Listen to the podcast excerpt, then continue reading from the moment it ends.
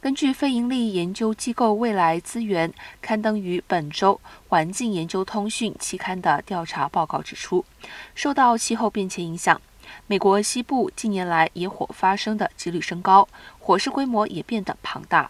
美国西部房价最贵的顶尖百分之十豪宅里，如果以中位数价格房屋相比，坐落于野火高风险区的几率约高出百分之七十。在这项调查中，研究人员以房屋地点、房价、社区条件以及先前曾发生森林大火地点的距离作为评估指标。研究报告中以加州为例，光在2021年里便累计出现8835场野火，共计250万英亩的土地面积惨遭野火侵袭。